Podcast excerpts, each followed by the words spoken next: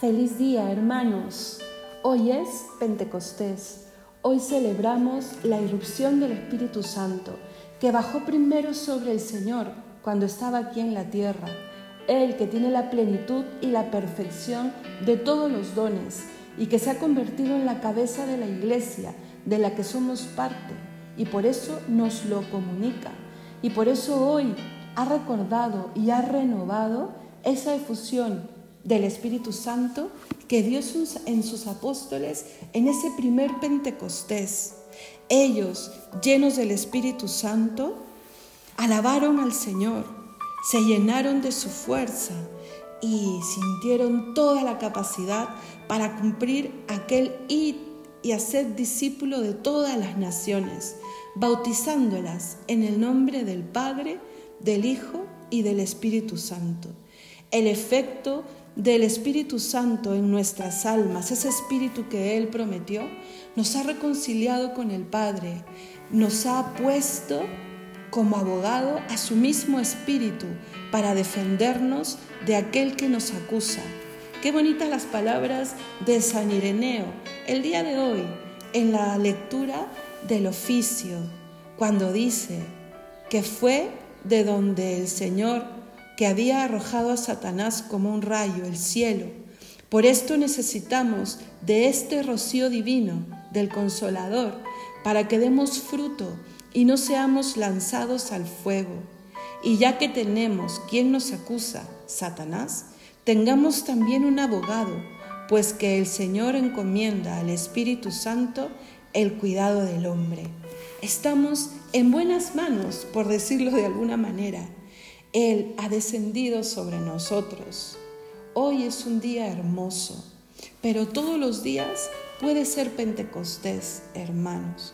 Todos los días debemos recordar que el Espíritu de Dios ha venido a habitar en todo el género humano, reposar sobre todos los hombres y residir en la obra plasmada por las manos de Dios, realizando así en el hombre la voluntad del Padre y como dice San Ireneo, y renovándolo de la antigua condición a la nueva creada en Cristo. Somos esa nueva creación, esa nueva condición de ser humano. Somos ya no solo criatura, nos ha hecho hijos adoptivos. Pidan el don que nos haga comprender esa filiación divina, que le amemos al Padre. No me canso de decirlo, es nuestro Padre, todo lo puede y me ama. ¿Por qué habría yo que tener un miedo que me paralice? ¿Por qué? Y mire, se lo dice alguien que ha experimentado tantísimas veces el miedo, pero también puedo decirles cuántas veces ese miedo ha sido ocasión, ha sido oportunidad.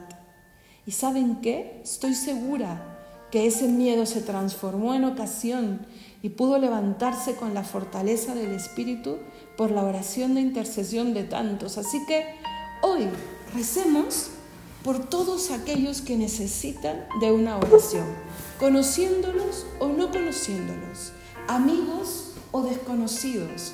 El poder de la oración de intercesión va más allá de lo que podemos entender y el fruto no solo es en quien la recibe, también en ti, también en quien la reza, porque solo Dios va a premiar aquel apostolado silencioso de esa oración que nace del amor al corazón de Cristo que lo ha entregado todo por salvarnos y que tiene sed de almas, sed de hermanos.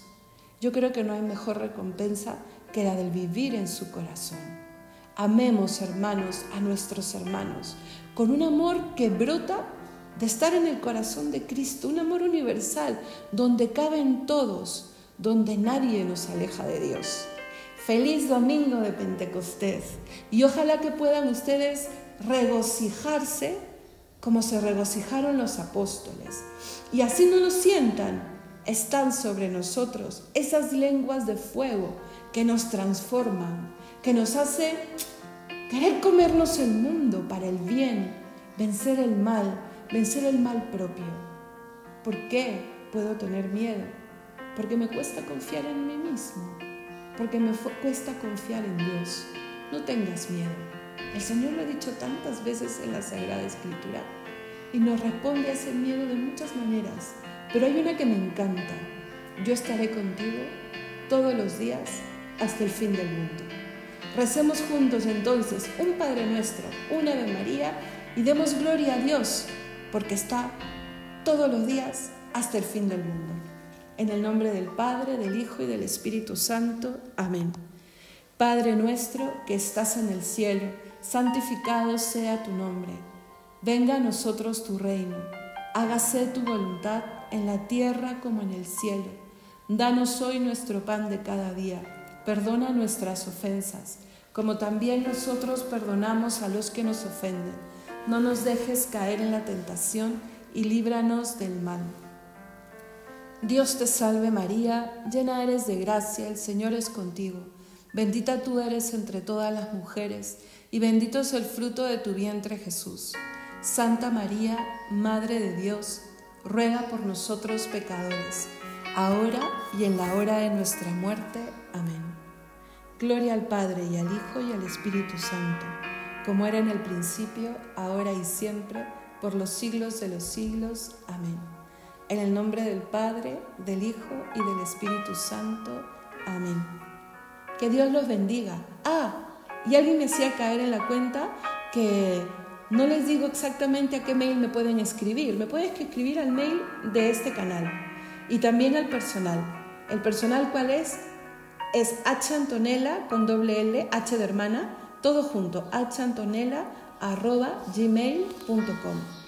Cuídense y me encomiendo a su oración.